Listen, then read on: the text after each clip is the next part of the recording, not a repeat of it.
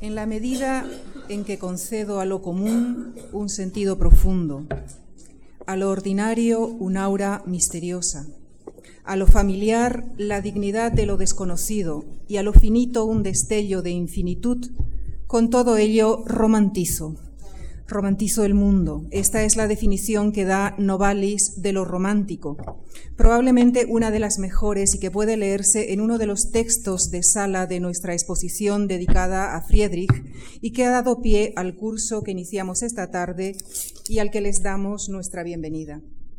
El espíritu romántico se expresa en la música, en la filosofía, en la pintura, en la literatura y, en definitiva, en una particular manera de ver la vida. Este es el tema que analizaremos en este curso que iniciamos hoy con Antonio Colinas, a quien agradecemos su presencia una vez más en esta que es su casa.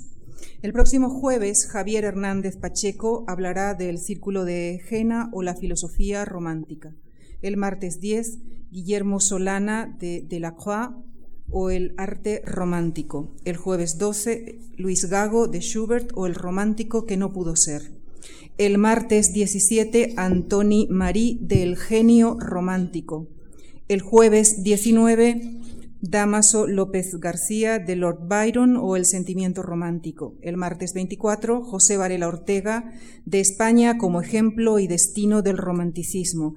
Y culminando el ciclo el jueves 26, Leonardo Romero Tobar de Espronceda o El romanticismo en España. Bien, volvemos a nuestro conferenciante de esta tarde, Antonio Colinas. Es poeta, narrador, ensayista y traductor, especialmente de autores italianos. Es autor de Hacia el infinito naufragio, una biografía de Giacomo Leopardi, tema de su, de su, intervención de esta tarde.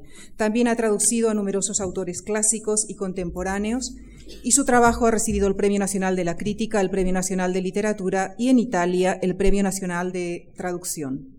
Entre sus libros de poesía más significativos se cuentan Sepulcro en Tarquinia, Noche más allá de la noche, Libro de la mansedumbre o el último publicado hasta el momento, Desiertos de la luz.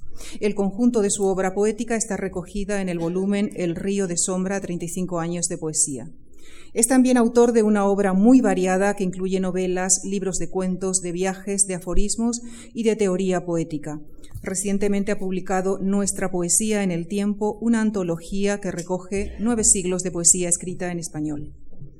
Antonio Colinas está muy unido a las actividades de esta casa. Mencionaré como ejemplo que en el año 2004 inició nuestro ciclo de poética y poesía, pero en realidad su vinculación con nuestra fundación se inició hace ya 31 años, cuando recibió una beca con la que se trasladó a Ibiza y durante la cual escribió su libro Astrolabio. Antonio Colinas tiene la generosidad de analizar su trayectoria profesional con un antes y un después de esta beca, que según sus propias palabras le ofreció la oportunidad de centrarse en el mundo de la creación con mayor libertad. Con nuestro agradecimiento y cariño de siempre, señoras y señores, les dejo con Antonio Colinas y su conferencia titulada Giacomo Leopardi, Preludios a un romanticismo esencial. Gracias. Eh, buenas tardes a todos y muchísimas gracias por acudir a, esta cita. Eh, esta inauguración y este ciclo, como saben, eh, tiene dos vertientes. Una que acabamos de terminar hace un momento, en la cual eh, me he centrado, he sobrevolado un poco sobre distintos aspectos de la vida y de la obra de Leopardi y ahora quisiera concretar un poco más, pero no sé si me va a ser posible, porque como he dicho antes, eh, Leopardi es un ser poliédrico, su obra sucede lo mismo, eh, su pensamiento es muy complejo, su poesía está llena de aristas, es muy dispar y por tanto es muy difícil acotar, acotar los temas.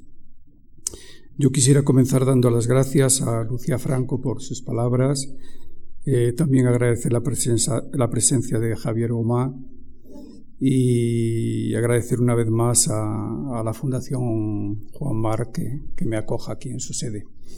En efecto, como ha dicho Lucía, eh, yo a veces he dicho que mi vida se divide en dos grandes periodos, pues antes y después de ir a Italia, pero cuando pienso más en profundidad digo que mi vida se divide en dos grandes periodos antes y después de, tener la beca de creación de la Fundación Marc. Eh, fue una beca que me permitió tener un año para dedicarme exclusivamente a la escritura, la que era mi vocación, y precisamente esto me llevó pues a profesionalizar más mi vida de escritor. Eh, fue una ayuda en este sentido inconmensurable y escribí un libro astrolabio que, eh, que supuso también una, inflexión dentro de, mi poesía. Leopardis para mí un tema entrañable, eh, ya si cierro los ojos y voy hacia atrás con mi memoria, pues eh, me veo en mi adolescencia en la biblioteca municipal de, mi ciudad, de La Bañeza. Allí había un libro que eran los cantos en, esa maravillosa colección de una de las maravillosas colecciones de José Janés, en la edición de Diego Navarro, una una edición de sabor muy neoclásico, pero eh, que esa lectura quedó para mí como, como emblemática, ¿no? ya de manera muy temprana. Luego mm, fui a Italia y, me veo intentando traducir El Infinito, que es el más eh, amado y el más conocido de, los poemas de, de Leopardi. Y este intento de traducir este poema pues me llevó a, traducir otros poemas. Y comencé a conocer los lugares leopardianos, también estuve en el Palacio de los Leopardi, en Recanati, allí me sucedió una anécdota muy curiosa, ¿no? Eh, a través de la cual pues me parecía que todavía se, vivificaba más el espíritu de Leopardi, no solo viendo la, gran biblioteca familiar. Eh, me recibió la condesa Ana de, Leopardi, la, yo llevaba una carta de presentación para ella y, me dijo, con mucho gusto le enseño la casa, el palacio, pero si por favor dese un paseo de una hora, no, venga dentro de una hora, ¿no? Luego le explico por qué. Y volví al cabo de una hora y bueno, me empezó a enseñar la, eh, la casa, las famosas estancias, ¿no? De los versos de Leopardi y cuando llegamos a la habitación en la que había nacido el poeta, que todavía conserva sobre el techo eh, las pinturas de, los tiempos de Giacomo Leopardi, pues a mí me sorprendió al ver que la cama estaba deshecha, ¿no?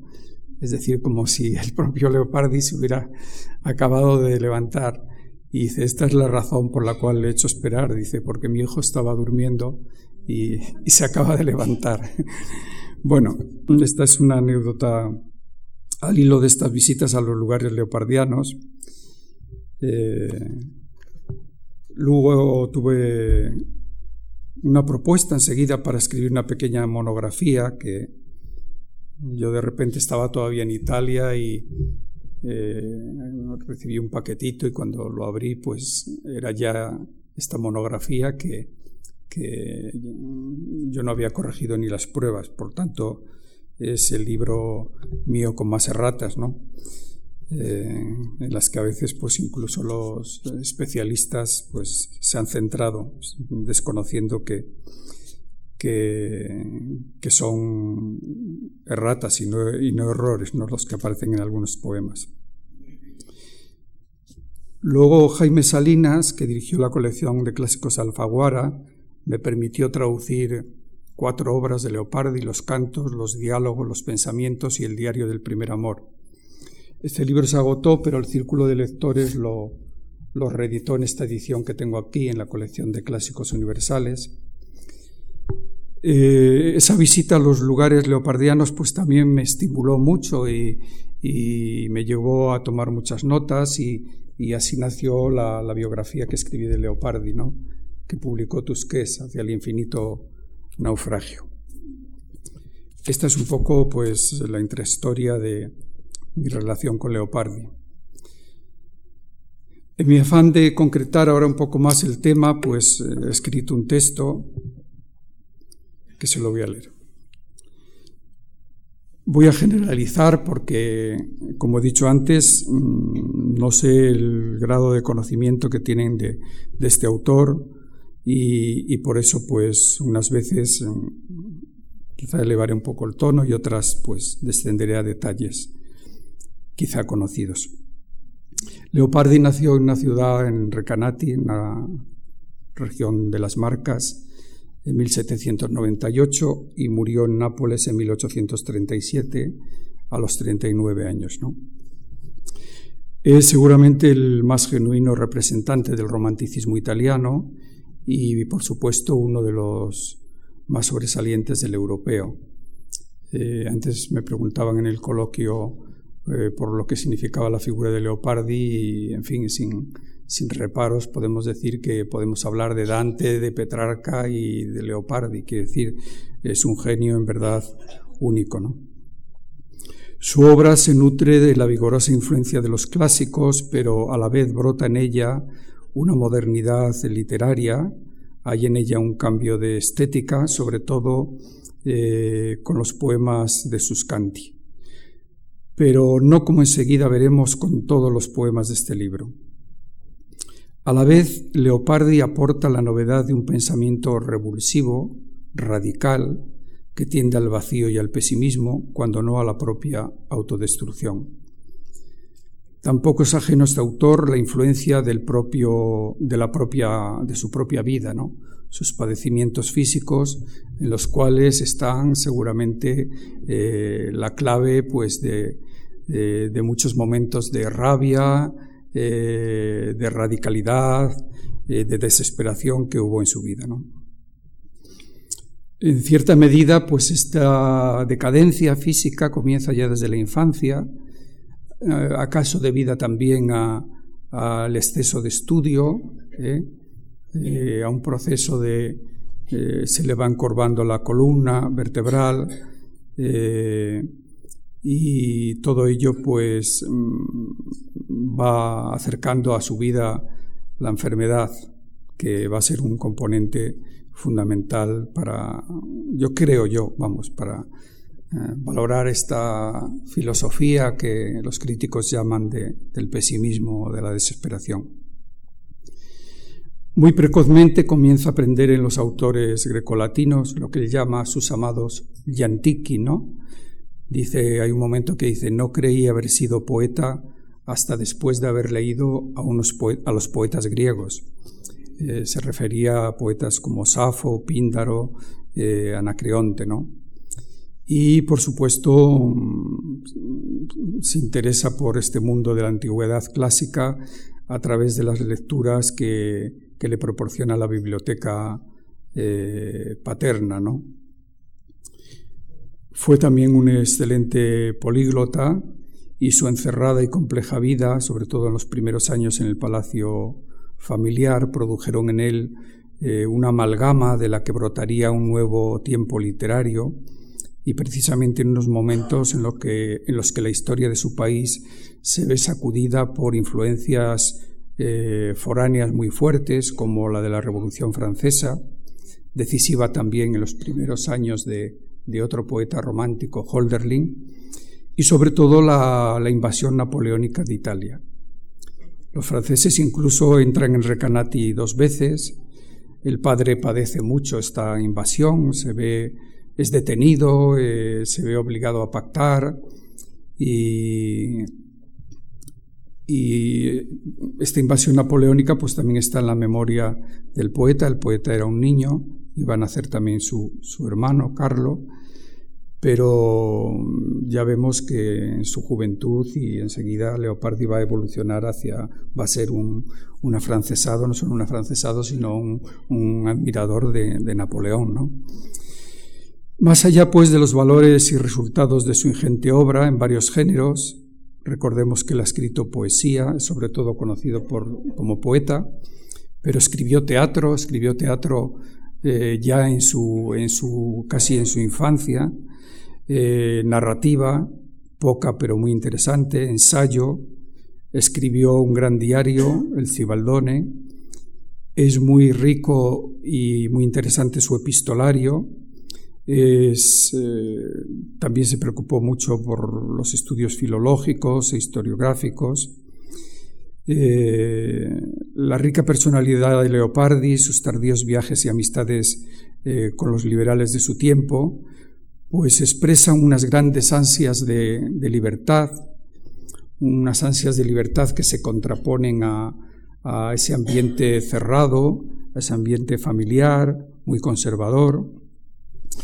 Y estas ansias de libertad pues llenaron su corta, su corta vida a la vez de, de geniales hallazgos y, y, en fin, siguiendo la, la, vía muchas veces frustrante, negadora de, del filosofar, ¿no? por medio de, de un nihilismo, sobre todo un ateísmo, dicen algunos, que brilla en sus ensayos, en sus diálogos y en sus pensamientos, es decir, en el Leopardi, sobre todo eh, pensador, y que se desencadenan de, de, una manera ya absoluta en sus años eh, napolitanos, cuando pasa, vive los últimos años de su vida y escribe una obra en la que antes me detuve un poco, los Paralipómeni, ¿no?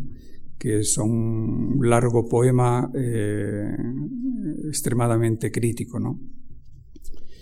Una personalidad literaria como la de Leopardi solo puede equipararse dentro del panorama de las letras italianas, como hemos dicho, a los grandes maestros, a Dante, Petrarca, Fóscolo, así como a otros poetas europeos, coetáneos suyos, sobre todo en los momentos de ejercer un puro y hondo lirismo, Novalis, Heiderling, Keats, Seeley, que le acompañaron en la ingente tarea de traer con palabras nuevas un tiempo nuevo a la literatura, un nuevo conocimiento al conocimiento, un más claro y emocionado sentir, una poética más ambiciosa. Vemos ya cómo en Leopardi van confluyendo eh, una serie de circunstancias vivenciales, formativas, históricas, eh, de transformación de, la literatura de su tiempo, de las ideas de su tiempo, que, va a producir en él, eh, eh, como decía antes, una metamorfosis, un, revulsivo que, que, le es muy difícil asumir, ¿no? Si tuviésemos que hacer una grande y radical división en la vida y la obra de Leopardi, quizá mm, yo dividiría su vida en dos etapas, antes y después de 1819, de sus 21 años, cuando él escribe pues precisamente su poema El infinito. Pero si tuviéramos que matizar aún más esta opción nuestra, tendríamos que pasar a considerar otros factores de su vida. En segundo lugar, la división no sería doble, sino triple, y vendría definida por tres palabras que a su vez aludirían a tres factores decisivos.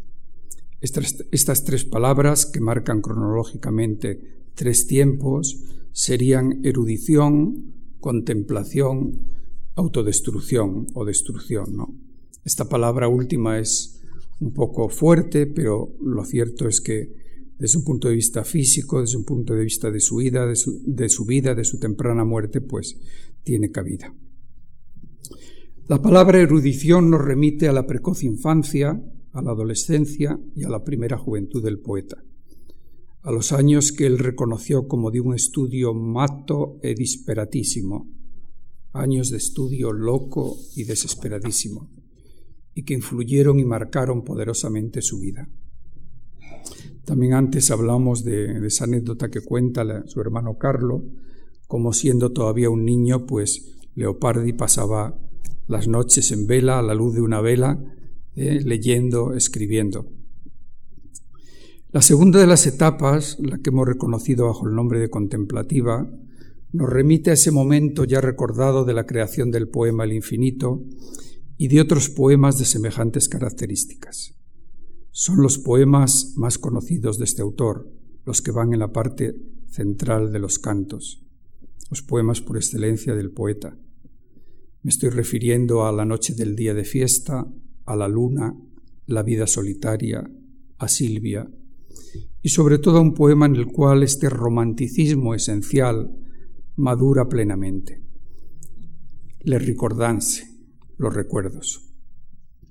Estamos hablando ya de un romanticismo esencial que no tiene nada que ver con, con el nuestro, con el español, que es un, romanticismo que tiende más a lo necrófilo, un romanticismo, eh, como yo he reconocido quizá un poco excesivamente como de cartón piedra, más y no es este romanticismo que nace en Centro Europa, en el que confluyen muchos factores.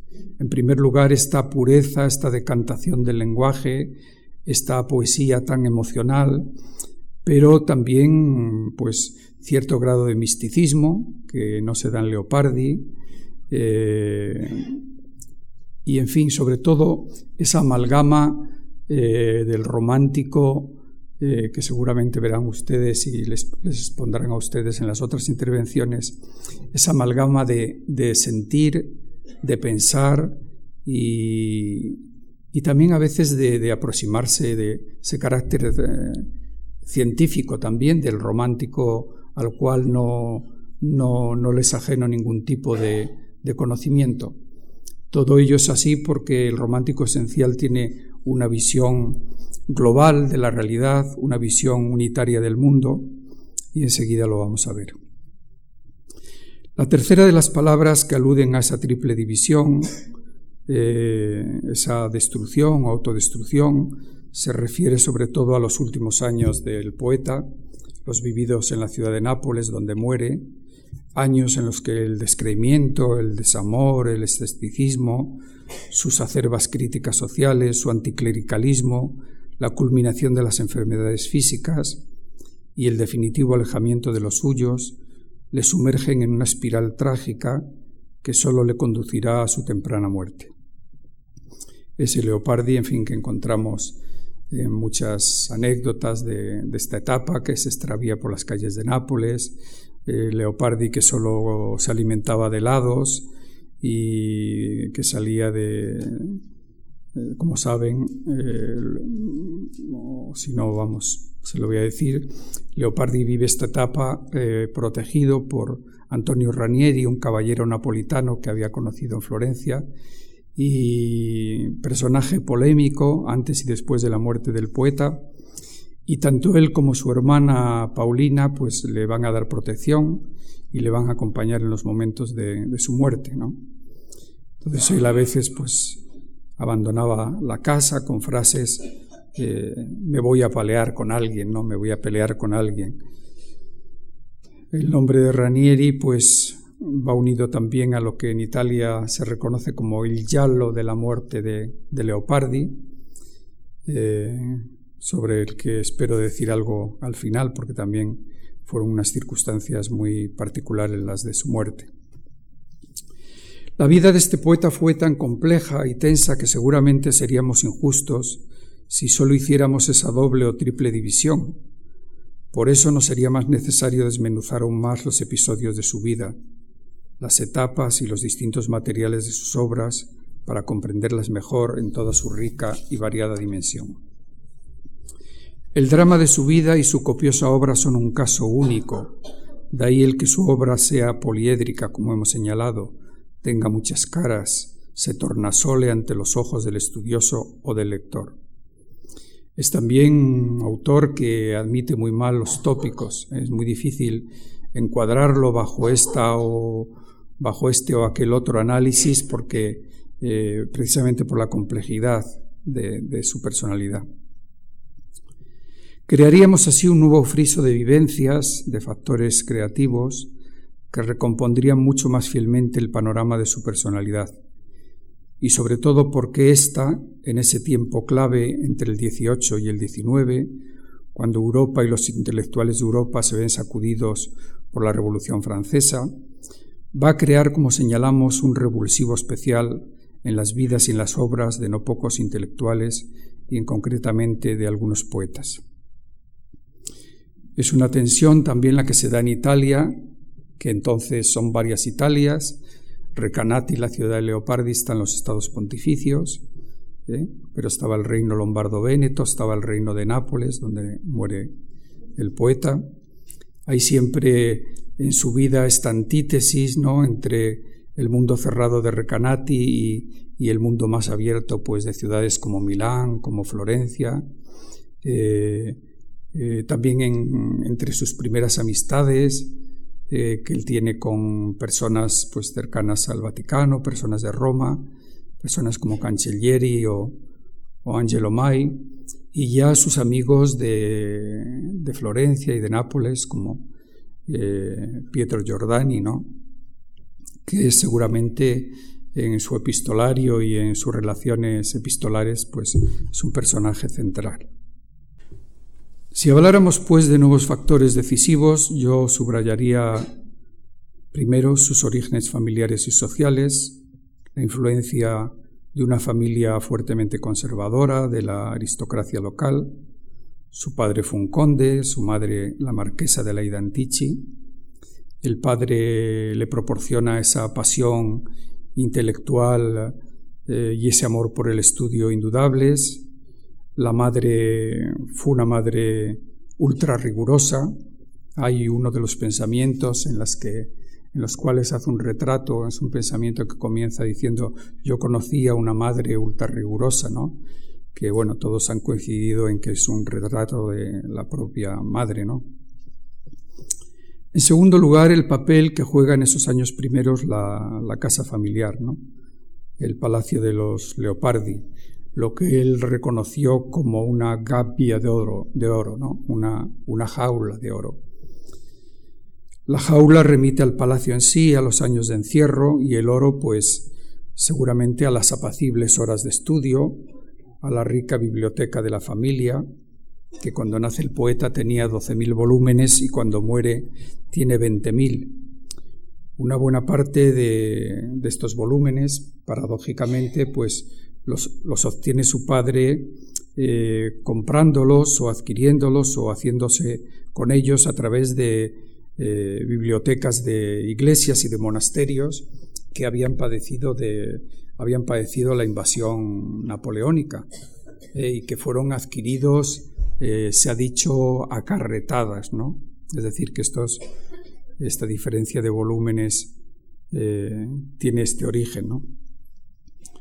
Alguien debe ser el motor o poner, sin embargo, en marcha este conocimiento depositado en la casa familiar, en primer lugar, como hemos dicho, el propio padre del poeta, que tiene este, este afán educador y este afán, este amor por el intelecto que en verdad adquieren el hijo eh, unas connotaciones pues agotadoras. ¿no?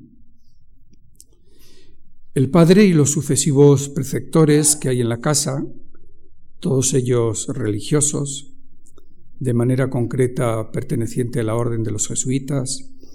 Eh, todo esto lo voy a estudiar en, lo voy a tratar en, un libro que, espero eh, publicar no sé cuándo, pero que bueno estoy elaborando toda esta influencia de, los jesuitas expulsos que vienen de España y también de América y que van a Italia y allí se instalan en, casas de nobles, en, como párrocos, como preceptores, en seminarios.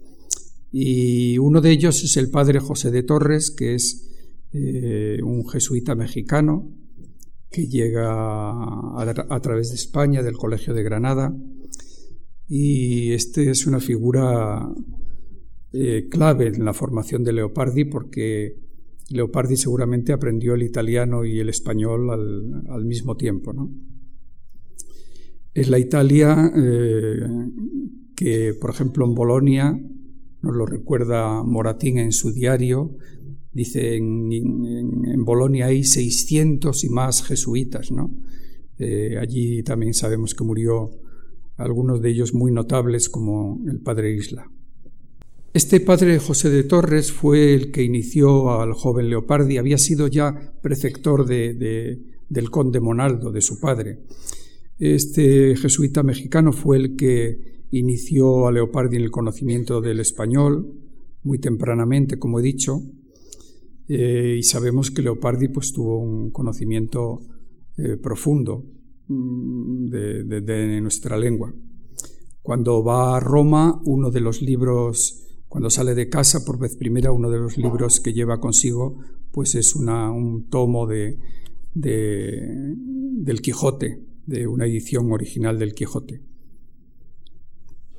En la biblioteca de, de los Leopardis había cinco ediciones del Quijote, dos españolas y tres extranjeras. El latín, por supuesto, pues estuvo también junto al italiano y el español en su primerísima infancia. Y luego, eh, en el memorial que escribe el padre, nos dice que, dice el, griego, que dice lo ha imparato da solo, hay 15 anni, ¿no? A los 15 años, por su cuenta, por sí mismo, aprende el griego. Conoció también el hebreo, y antes recordaba también eh, esta anécdota eh, que es muy significativa, cuando llegan unos rabinos de la ciudad, de la cercana ciudad de Ancona, a Recanati, pues eh, el padre nos dice que, que, se puso espontáneamente a, hablar con ellos en hebreo. No sabemos a qué, a qué nivel, ¿no? Si verdaderamente entablaron una conversación o, o intercambiaron palabras, pero el caso es que el padre se queda sorprendido de, este diálogo que el Giovanetto Leopardi pues emprende con los, con los rabinos. Eh, conoció también muy bien el francés porque algunas de las cartas del epistolario están escritas en francés y también escribió algún poema en francés. Por supuesto el inglés, el alemán, Leopardi, entre otras muchas cosas, pues fue un políglota, como pueden apreciar. Al Palacio de los Leopardi, pues acuden otros jesuitas españoles como Francisco Serrano, que era un profesor del, seminario de Recanati y que fue profesor de dibujo del poeta. A veces en los manuscritos, sobre todo en los primeros trabajos escolares, eh, Leopardi los abre o los cierra con un dibujito y se ve que también dio estas clases de dibujo que le dio un español, un jesuita español. Sigamos con la enumeración de factores decisivos para la vida y la obra de este poeta. Los años de intenso y desesperado estudio, la fiebre de erudición, no solo le conducen a sus primeros problemas de, salud, él ya de joven pues habla de la debilidad extrema de mis nervios oculares, ¿no? Tiene un problema con la vista. El padre también nos cuenta que estaba una hora echándose agua fría en los ojos y eh, él hacía sus particulares eh, curas de estos males. También dice que se exponía al sol durante horas y horas en, el patio. Eh, no sabemos si, son remedios muy, muy adecuados o, que le hicieron más mal que bien, ¿no? El caso es que en él se va por sus lecturas, por sobre todo por la comunicación que tiene con, con estos liberales de Florencia, con editores de Milán, pues se va creando en él una idea y es la de, la de huir de, la casa paterna. ¿no? Escribe a un amigo de la familia, al conde Saverio Broglio, eh, que le envíe un pasaporte, ¿no? un pasaporte para el reino lombardo véneto. Eh, este hombre se lo pide al gobernador civil, pero se extraña un poco y le dice, pero ¿para quién es el pasaporte? Y Leopardi dice, sí, sí, el pasaporte es para mí. El padre, el conde Saverio Brollo duda y entonces, bueno, pues se pone en contacto con el padre y, se desbarata, se desbarata el viaje y, y la huida. Es un momento muy importante, 1819, Leopardi tiene 21 años, y este momento importante y dramático, pues lo, eh, lo vemos muy bien en unas cartas de, de, esta época, unas cartas que él escribe precisamente a su padre, a su hermano Carlo y al propio conde Saverio. Eh, unas, unas, cartas que él deja Mm, que él va a dejar como despedida, pero claro que, que al desbaratarse la, la huida, pues Eh, se cuenta que el padre le puso el pasaporte delante de él, y, pero que el hijo bajó los ojos y, renunció a la, a la huida, ¿no? Una vez que se había descubierto que, que, había sido imposible la huida en secreto, ¿no? La huida desesperada. Sin embargo, poco después el Barroma, el Barroma acompañado por su tío Carlo Antici, eh, Carlo Antici era una persona más abierta, eh, una persona que comprende mejor al sobrino, que influye, le está dando consejos a los padres continuamente, que es necesario dejar salir al hijo, que es necesario que no trabaje tanto, que, que no estudie tanto. Y precisamente cuando hace este primer viaje a Roma, pues lo hace en compañía de, de su tío y, se aloja en Roma en casa de, de sus tíos. Hay estos primeros contactos en Roma con, intelectuales como Angelo Mai, que había sido el descubridor de, de República de Cicerón, y hay alguna anécdota también conmovedora, ¿no? Eh, Leopardi visita la tumba de Tasso y, se, pone, se pone a llorar, ¿no? Pero esta visita a Roma pues también le pone en contacto con el mundo de los humanos. Entonces se va a dar un proceso que, que se va a repetir con cada salida de casa. Él huye de casa y, y, y regresa a casa.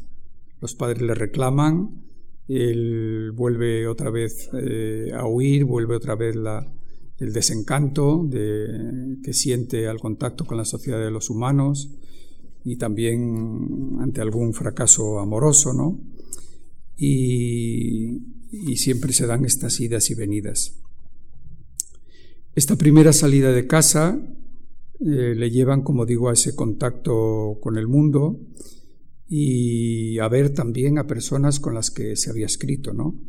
El mejor testimonio de estas relaciones amistosas, pues ya digo que lo encontramos en, en el epistolario y en concreto en la amistad con personas como Pietro Giordani o el editor milanés Fortunato Stella, que le proporciona eh, algunos trabajos, le, eh, le encarga algunas ediciones de Petrarca, de Cicerón, y, también él había entrado en contacto con, eh, viviendo en este encierro, él envía sus trabajos, sus traducciones, y él se había hecho también, se había dado a conocer, pues entre, incluso entre extranjeros que vivían en, en Italia, como Niebuhr o Reinhold, que eran embajadores en Roma y eran grandes eruditos un lugar especial en, el epistolario, pues lo ocupa las últimas cartas, ¿no? La correspondencia entre él y su amigo Antonio Ranieri, estos años de sodalicio, de confraternidad, eh, estos años eh, que dieron lugar a tensiones, a interpretaciones variadas, e incluso después de, la muerte del poeta. Son en torno a mil cartas las que conservamos de Leopardi y también son muy, muy especiales porque eh, nos muestran a Leopardi íntimo pues las cartas que él escribe a, a sus hermanos, su hermano Carlos, su hermana Paulina, al pequeño, a su hermano Pier Francesco. Ellos son en la distancia pues consejeros, eh, son confidentes, eh, son las personas a las que él les, eh, les comunica los secretos al margen de, de los padres y, en fin, esa correspondencia pues constituye y en concreto su buena relación con los hermanos pues constituye un, gran contrapeso y una gran ayuda en, en, su vida. Bien, en cuanto logra ir a Roma, pues ya luego viaja a Milán, a Florencia, a Pisa, a Bolonia, siempre como digo, eh, yendo y viniendo. En estos contactos con la sociedad, pues eh, a veces mm, se desencadena eh, algún amor imposible, así los que sintió hacia dos mujeres eh, cultas, que fueron la condesa Teresa Carniani, la Aspasia de, uno de sus poemas, o Fanny Targioni. ¿no? Naturalmente, eh, esta parte sentimental o amorosa de Leopardi eh, la tendríamos que, juzgar mucho antes, al tener en cuenta otros nombres, eh, sobre todo los de dos muchachas que están presentes en la adolescencia del poeta, dos muchachas de su pueblo. Una es Teresa Fattorini, que era la hija de, del cochero de los Leopardi, y otra es María Bernardinelli, ¿no? Eh, las dos mueren, Teresa Fattorini muere a los 18 años de tisis y María Bernardinelli muere a los 27 años.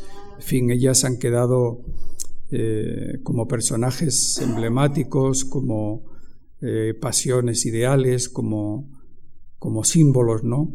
En dos de los grandes poemas de, de Giacomo, a Silvia y Le Ricordance, ¿no? En Ricordance eh, el nombre de la inspiradora mm, es Nerina. Estos, tanto el nombre de Silvia como Nerina son nombres que Leopardi eh, toma de, la Minta de, Tasso, ¿no? esta eh, obra que, él también, que a él también le influyó mucho. ¿no? Y hay un, hablando de amor o de experiencias amorosas, hay también un amor fugaz, pero eh, muy encendido, que es el que siente Leopardi eh, hacia una prima de su padre. En las navidades del año 17, pues llega a la casa de los Leopardi Geltrudi Casi, que es una, una prima de, de su padre, y ese día, el 14 de diciembre, pues se desencadena dentro del poeta una, deja de dormir, se pone a escribir un diario, un diario que, que en fin, que dura pocos días, pero eh, que es de una intensidad inusitada porque, por lo que supone, eh, en fin, eh, esta cristalización, por decirla, decirlo un poco con la expresión de Stendhal, ¿no? esta cristalización amorosa es un texto mm, juzgando el neoclasicismo primero de Leopardi, pues de una gran modernidad. ¿eh? Eh, yo recuerdo que cuando publiqué, traduje estas cuatro obras, y, eh, me encontré un día con Juan Benez, el novelista, y, y precisamente me alabó, dice, de los cuatro libros de Leopardi, el mejor es el diario de, del, primer amor. ¿no? Es su libro precisamente por eso, por una transparencia del lenguaje, por una modernidad extraordinaria. Los regresos a Recanati son muy duros, tiene que recluirse en la casa porque él cuando sale a pasear pues es maltratado, es perseguido por los chicos del lugar, él empieza a hablar de su pueblo como del Borgo Selvaggio, ¿no? del pueblo salvaje. Le tiran piedras, le quitan el sombrero, eh, le insultan, le llaman el loco, ¿no? El gobo fotuto, el, jorobado fracasado. En fin, eh, él tiene esta necesidad de volver a este útero de la casa paterna, pero a la vez hay esta confrontación con, con su ciudad que le lleva pues eh, a, detestarla, ¿no? Eh, ese Leopardi, pues que, que, pasea llevando el kempis o el salterio, es decir, una, un tipo de lecturas que eh, nos remiten también a una religiosidad muy concreta de Leopardi, que hablábamos antes en el coloquio, en el otro coloquio. es un tema pendiente de estudio, ¿eh? Mm, qué significa, qué abarca, eh, cómo se puede juzgar la religiosidad o irreligiosidad de Leopardi. Entonces esta anécdota de Leopardi paseando con el Kempis o con el Salterio, pues seguramente es eh, el fin de una etapa o, clausura una etapa de, eh, de religiosidad. ¿no? Precisamente en estos momentos de concentración es cuando aparecen en sus poemas los espacios de su ciudad, la torre de su ciudad, pero sobre todo aparece eh, un lugar concreto que es el lugar en el que él pudo escribir o el lugar en el que inspira su poema El infinito. Es entonces cuando la naturaleza y su contemplación es vía de conocimiento, aparece ese romántico esencial, emocional, eh, los lugares esos de la naturaleza como para los románticos es lugar de meditación y con ellos coincidirá no solo en su pasión por los autores grecolatinos, ¿no? Pensemos eh, también la influencia sobre los primeros años de, de, ¿no? Eh, sino también con Hölderlin también coincide en, la simpatía revolucionaria ¿no? en esos primeros años. Eh, ahí nace pues un idealismo literario, espiritual, que, ahí sí hay una cierta connotación, una cierta identificación con autores como Novalis, Hölderlin, Seeley, Keats, Clays, Jean Paul, etc. ¿no? Voy a detenerme un poco en este, en este momento de la creación del infinito, pero antes voy por encima sobre algunas lecturas que le influyeron, ya lecturas mmm, prerrománticas o ya claramente románticas, ¿no? Como libros como Corina y de Alemania, de Madame de Stel. Eh, le influyó, por supuesto, muchísimo el Werther de, Goethe, ¿no? y las últimas cartas de Jacobo Ortiz, de Hugo Fóscolo. Estos son dos libros que están muy cerca de, su sensibilidad juvenil.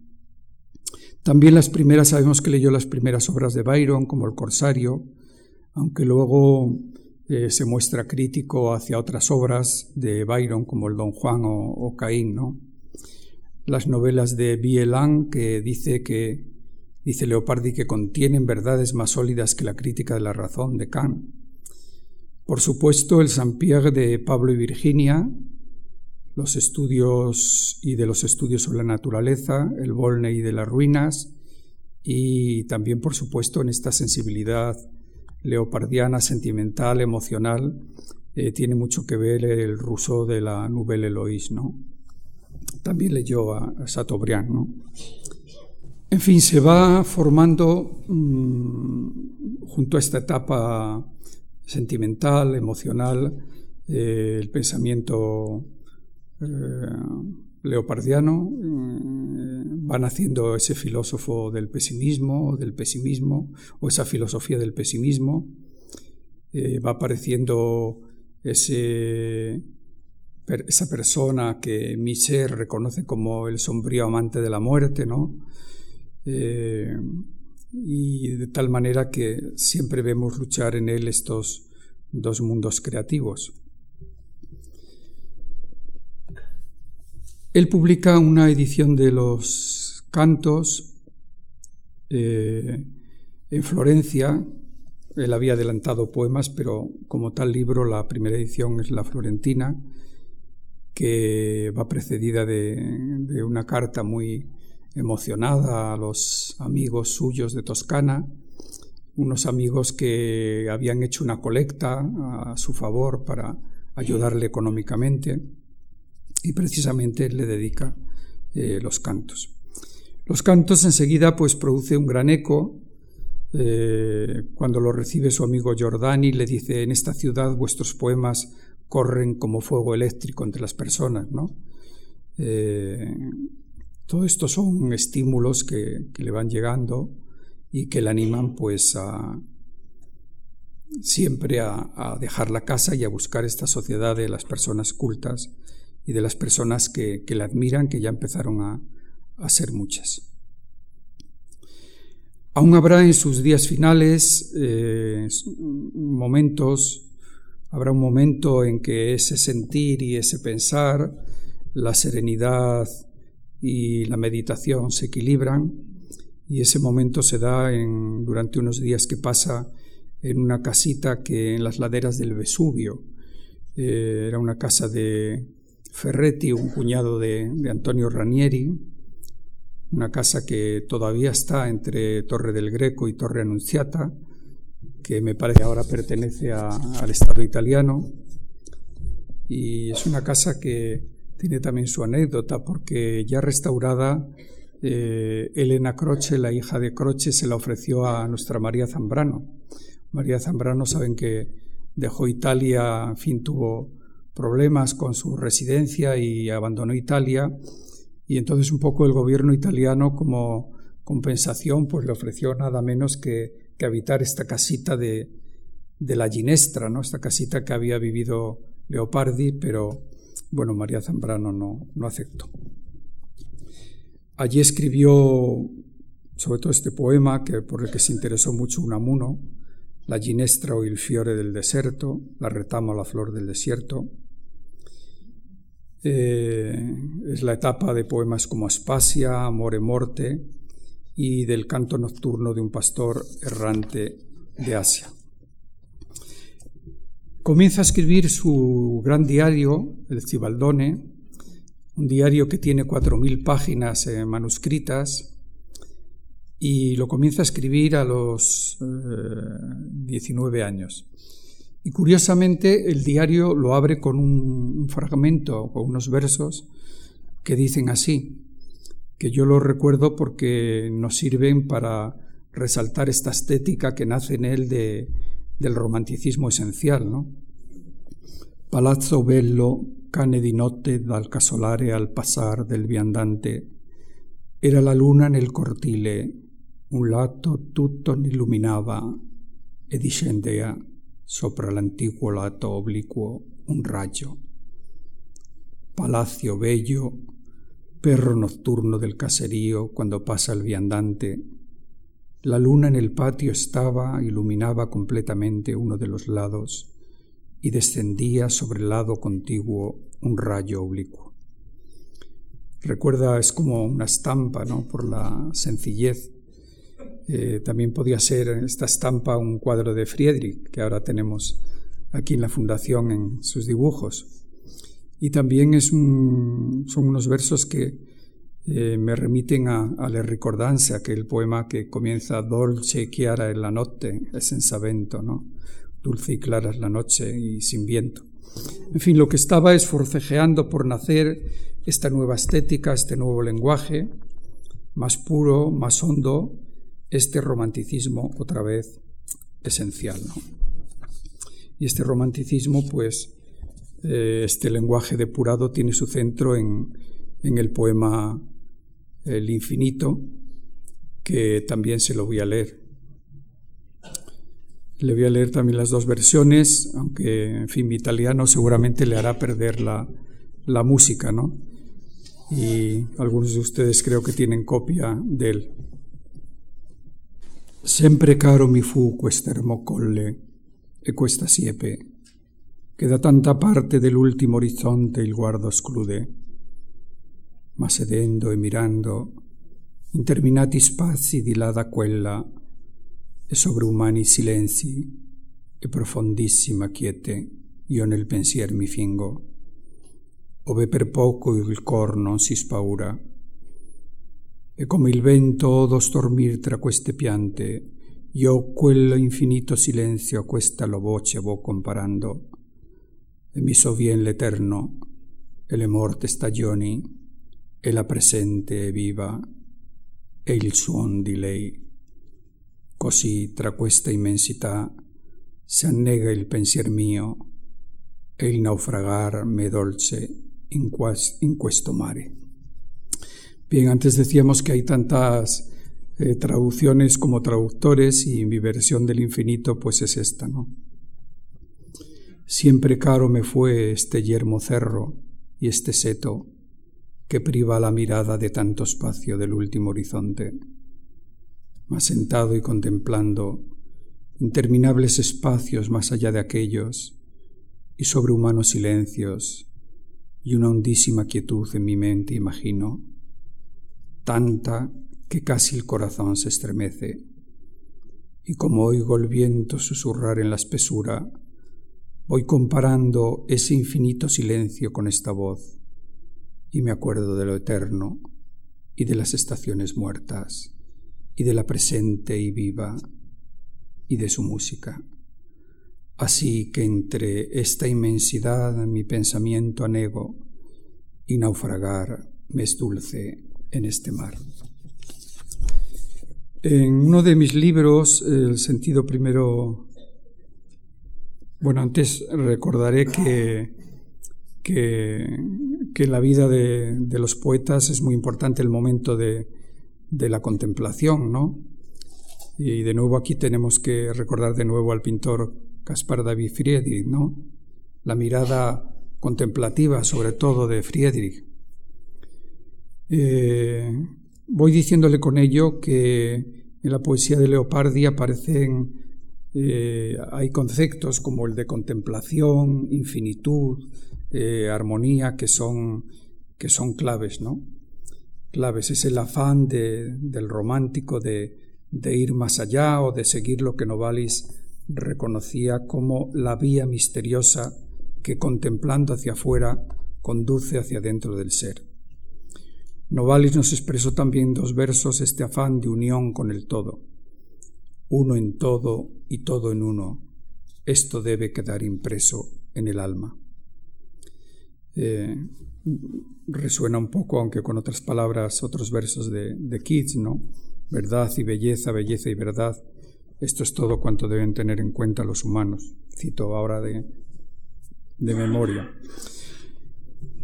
Pero a la vez la del contemplativo, la naturaleza del contemplativo es una naturaleza delimitada, como las montañas, los acantilados, las nubes, los bosques de los cuadros de Friedrich. Estos límites que la naturaleza posee le dan concreción a la mirada del pintor y del poeta, pero a la vez producen en ellos una gran sensación de infinitud. No quiero eh, extenderme en este concepto que, he tratado en, mi libro El sentido primero de la palabra poética. Quiero volver a la anécdota, recordar el lugar en el que nace este poema.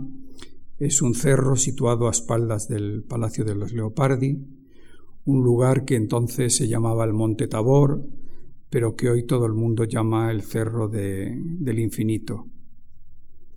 El momento, ya lo hemos dicho, es el año 1819, decisivo por tantas razones para el poeta. Y el poeta capta eh, ese momento eh, que es muy consustancial a, a todos los románticos centroeuropeos, ese momento en el que se recibe del paisaje como un soplo, del que también nos habló von Suber, un potente soplo, dice él, que impulsa al alma hacia la orilla del mundo del espíritu. ¿no? Hay algunas coincidencias muy curiosas que a mí me han llamado la atención eh, leyendo el poema de Leopardi que, he analizado con más detenimiento. Eh, no voy a entrar en cada expresión, cada término. Antes también hablábamos de ese polémico suón, ¿no? que yo he traducido por música, eh, y vuelven las preguntas, vuelve el tema de los símbolos, el horizonte. Y pongámonos un poco en el lugar del poeta para contemplar nosotros también este cerro del infinito, ¿no? Este cerro que delante del cual hay un seto que dice el poeta que le, priva de, ver el último horizonte. Por tanto, como he dicho, en, todo momento hay siempre este afán de, que la mirada vuele hacia, hacia esa infinitud, pero al mismo tiempo hay algo que al ser humano pues le coarta esta mirada de este afán de ir más allá. Y este seto de Leopardi pues juega el mismo papel que, que en los cuadros de, de Friedrich juegan las cercas, las vallas o, o, los muros. ¿no? De pasada voy a señalar eh, una, una, sintonía que hay con, con, el más órfico de nuestros poetas, que es Fray Luis de León. ¿no? Eh, yo lo he recordado cuando Fray Luis de León habla del son en, en alguno de sus poemas, ¿no? de ese son que en, que, Fray Luis es muy claro, es el son órfico pitagórico, es la música de las esferas. Y así dice Fray Luis, ve como el gran maestro a esta inmensa cítara aplicado, con movimiento diestro produce el son sagrado, con que este eterno templo es sustentado. Eh, es un esquema de un fragmento que a su vez me remite a, otro poema de Antonio Machado que recordará muy bien. ¿A qué nos suenan estos versos?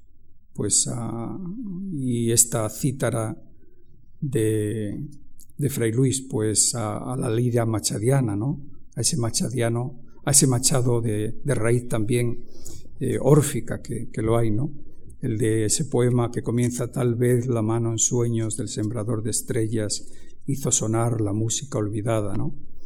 Por tanto, ola que llega del más allá, son, suon en Leopardi, es ese templarse con la, con la naturaleza que da lugar pues a una poética viva, ¿no? a un poema vivo.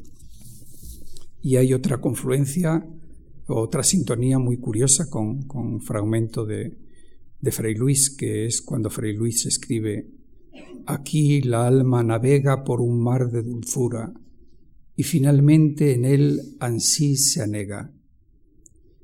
El poeta español no puede ir más allá con sus ojos y con sus ansias y por eso se ve obligado a llevar a cabo esa fusión, ese anegarse con, con la totalidad disolverse dulcemente en, lo que también Novalis reconocía como el todo. Veamos ahora lo que escribe Leopardi en El infinito. Così tra questa immensità s'annega il pensier mio e il naufragar me dolce in questo mare. Es decir, coincide con Fray Luis en este concepto, annegare, ¿no? Fray Luis habla de anegarse en este mar de dulzura y, Leopardi habla de naufragar en este mar de en este mar que es dolce, es dulce, ¿no? Es una coincidencia eh, muy curiosa. Bueno, se ha teorizado mucho sobre el infinito eh, y yo ahora aquí tampoco voy a extenderme. Eh, estoy juzgando al poeta Luego en el diario Leopardi teoriza sobre este eh, concepto, pero ya eh, teoriza de una manera que ya está dentro de la órbita eh, de, la desesperación, ¿no? nos encontramos con frase que como la única y verdadera infinitud es la no existente, es la nada. Hay que decir también que estos conceptos de la nada o el todo en Leopardi no son la nada y de los místicos, ni es el todo de Novalis, ¿eh? ni es la nada y el todo de, del pensamiento primitivo oriental. Es eh, una nada vacía y es un todo mm, absoluto que a veces eh, fija en, la, en, la, divinidad. ¿no? Aquí, por tanto, ya vamos viendo también que hay una contradicción entre el romanticismo leopardiano y el centroeuropeo, y por eso yo he hablado de preludios a un romanticismo esencial. Por eso insisto que hubiera sido de Leopardi si hubiese seguido unas ideas eh, más cercanas a las de Novalis, al afán de fusión de éste con la Sagrada Noche cuando seguía las huellas del misticismo de un boheme, ¿no? O aquella celebración suya de la mágica unidad entre un mundo visible e invisible Estamos hablando de un misticismo que se da en algunos románticos y concretamente en Novalis, pero que no se da en Leopardi. Eh, incluso Novalis habló de, unidad profunda del cristianismo, ¿no? Eh, en Leopardi el cristianismo aparece como, como una ortodoxia, ¿no? Es algo que supone para él un desgarro, algo que supone una ruptura. Hablando de este cristianismo de Novalis, pues pensamos también otra vez en los cuadros de Friedrich, ¿no? en esa simbología de la cruz que encontramos en cuadros como Amanecer en los montes de Silesia o La cruz de las montañas. ¿no? Es pues una apuesta por una unidad interior y armónica, pero también por ese todo que, que en el romántico esencial contiene muchas cosas. Como el Helderling que pasa del seminario a la admiración por la Revolución Francesa, de los amados autores griegos y del equilibrio de un poema bellísimo como el archipiélago a los poemas fragmentarios de sus años de locura, como el seco disparo que acaba con la vida de Clays y de su amada en un bosque de Bansi, como la influencia que en Novalis tuvo la muerte a los quince años de su amada Sophie, como el anegarse físicamente de Siley en ese mismo mar Mediterráneo hacia el que también huyeron Byron y Keats, la vida de Giacomo Leopardi se debate continuamente entre desarmonía y armonía, entre destino y lucha, entre formación y ansias de amor, entre equilibrio sublime y destrucción, entre finitud e infinitud. Seguramente ninguno de ellos de una manera tan consciente, tan lúcida y tan radical como en Leopardi. En fin, estamos ante el destino radicalmente expresado en estos autores que siempre aletea sobre los humanos, pero ¿acaso sobre estos humanos eh, de estos finales y comienzos eh, del siglo XVIII y XIX que, como he dicho antes, sufrieron de una manera eh, tan dura los cambios históricos, los cambios, y, los cambios ideológicos y los cambios literarios? ¿no? Estamos ante la terrible dualidad que conduce a la muerte y que solo la muerte diluye, ¿no? Ese mar en el que Fray Luis y, Leopardi pues quieren anegarse. Es el mar del todo, es otras veces el fundirse con la naturaleza, alcanzar la unidad de ser. Una dualidad entre la que se debaten eternamente el ser humano y en la que se repararon, en la que repararon hace ya siglos, pues los orientales y por supuesto algunos de los filósofos presocráticos, ¿no? Pero estos poetas nos dejaron, como el mismo Keats nos señaló en su conocida oda, esa belleza y verdad de sus poemas que aún perduran y que perdurarán siempre, pues sus obras no solo son expresión de un movimiento literario, de un romanticismo esencial, sino de unas ansias de ir más allá que también son consustanciales al ser humano. Por eso, precisamente, la poesía no solo supone todavía hoy ese deseo de ir más allá, la búsqueda de la plenitud de ser, sino algo que a veces sana y que en ocasiones pues salva. ¿no? Y ya termino, si me lo permiten, eh, aludiendo a las últimas horas del poeta, a un Leopardi más humano, y a las circunstancias de su muerte, que recojo aquí precisamente para ponerles de relieve que, que no se fíen mucho de, de, ninguno de los enfoques que le he dado a, a, Leopardi y a su vida y a su obra, porque es ese, ese ser poliédrico que, que, difícilmente podemos fijar y, y dogmatizar. ¿no? Sorprendentemente, en las últimas palabras de Leopardi, ya no hay irascibles ataques a la divinidad, sino nos encontramos con una dulce resignación. Le dice a su amigo Ranieri, he previsto que el término fijado por Dios para mi vida no está muy lejos.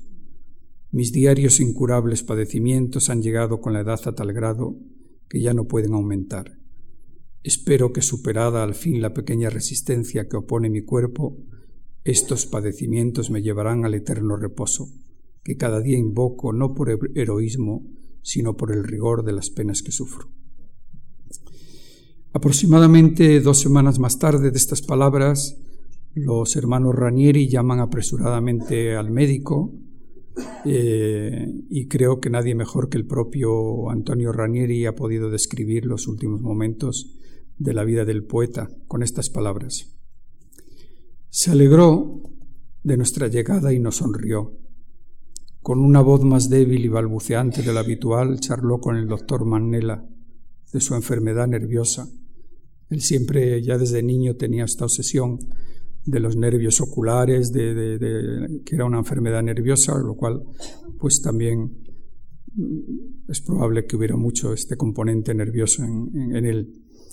De la seguridad de mitigarla con la alimentación, del cansancio que le producía tomar leche de burra, del bien que le hacían los paseos y del querer levantarse en el acto para ir a la villa de la Torre del Greco, a la villa de la Ginestra, ¿no?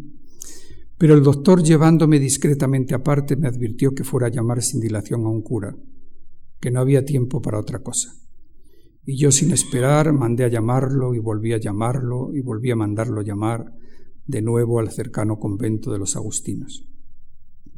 Entretanto, mientras todos los míos le rodeaban, Paulina sostenía su cabeza, Leopardi abrió los ojos más de lo acostumbrado y me miró más fijamente que nunca. Luego me dijo suspirando, Ya no te veo, y cesó de respirar. En aquel mismo momento entró en la habitación el padre Felice de San Agustín, Agustino descalzo, mientras que yo, desquiciado, llamaba en alta voz a mi amigo y a mi hermano y a mi padre, que ya no me respondía, aunque pareciera mirarme.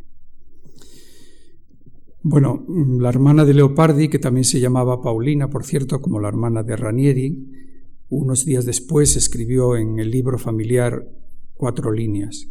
El día 14 de junio de 1837 murió en la ciudad de Nápoles mi querido hermano, que ha llegado a ser uno de los primeros literatos de Europa. Fue sepultado en la iglesia de San Vitale, en el camino de Pozzuoli. Bueno, aquí el enterramiento pues lleva a lo que hemos aludido antes al famoso yalo de la muerte y de la tumba de Leopardi. Cuando muere Leopardi eh, hay una, una, epidemia de peste.